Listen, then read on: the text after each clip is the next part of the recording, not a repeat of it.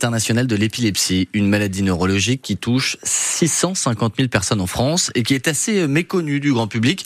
Ce matin, on va tenter de comprendre un peu mieux ce que c'est et de déconstruire les préjugés qui l'entourent. Nous sommes avec la déléguée départementale d'épilepsie France en Alsace. Bonjour Tiffany Liguti. Bonjour. Alors d'abord, je précise que euh, vous souffrez euh, vous-même d'épilepsie. Euh, dans l'imaginaire collectif, un épileptique, c'est quelqu'un qui perd connaissance, qui se met à convulser au sol. Est-ce que c'est ça ou est-ce que c'est une fausse idée qu'on a? Alors c'est vrai, mais c'est pas la, la majeure partie de la maladie. Il y a tellement d'autres formes d'épilepsie. Donc on rappelle que c'est une maladie neurologique, donc c'est les neurones qui sont malades euh, liés à un défaut du système électrique neurologique.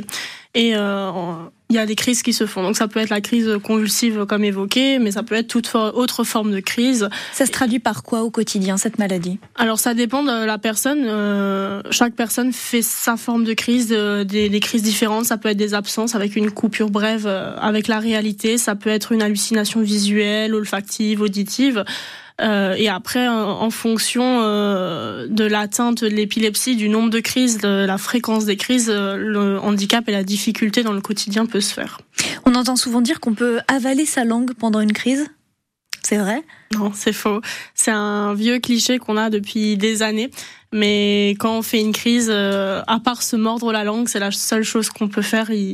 C'est plus dangereux de vouloir mettre quelque chose dans la bouche en voulant bien faire la personne risque de s'étouffer avec ce, mmh. cet objet. Alors euh, justement, comment est-ce qu'on doit se comporter euh, face euh, à quelqu'un qui fait une crise justement? Alors devant une crise non convulsive, les autres crises, il faut juste être là pour la personne, être présente, la rassurer parce qu'il y a une grande angoisse. Euh, on perd contact finalement quand même, donc euh, on est un peu perdu.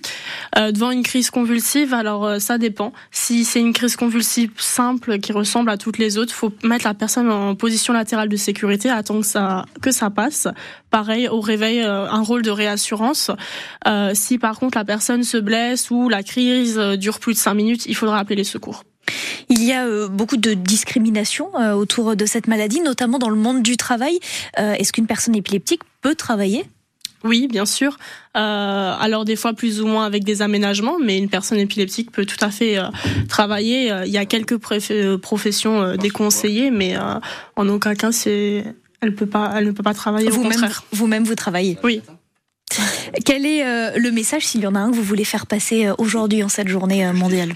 Alors pour les personnes épileptiques, c'est d'y croire parce que la recherche avance, que les médicaments chaque année on en a des nouveaux et que euh, même si la stabilisation se fait pas tout de suite avec les médicaments, elle peut arriver. Donc il faut toujours y croire et on peut avoir vraiment une belle vie.